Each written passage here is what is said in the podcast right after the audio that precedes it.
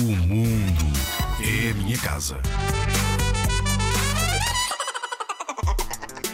Que fome!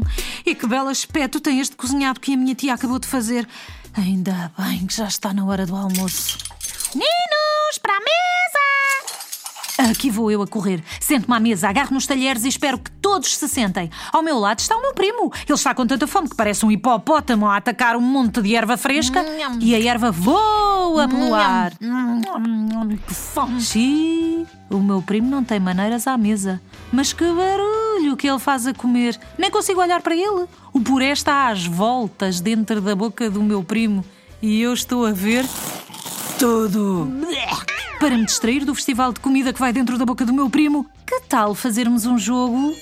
Vamos a isso então. Sentas-te à mesa, estás cheio de fome e a comida parece deliciosa. O que deves fazer?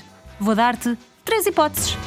Primeira, deves comer que nem um louco com comida a voar pelo ar e a boca muito aberta, estilo hipopótamo. Segunda, deves agarrar no prato, esquecer que existem talheres e comer tudo com as mãos.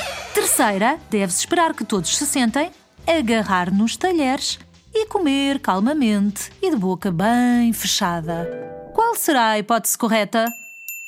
Muito bem, é a terceira.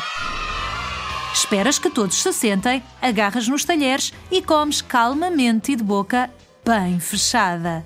A Catarina vai explicar-te porquê. Trago-vos aqui uma regra de boa educação e de bom civismo, que é não comer de boca aberta. Os outros não têm de ver a pasta, hum, uma pasta amarelada com muita saliva, essas coisas pequeninas que andam na vossa boca. Guardem isso para vocês. É isso mesmo, Catarina! E ainda bem que o meu primo te ouviu. Ufa, aprendeu a lição e já está a comer de boca bem fechada.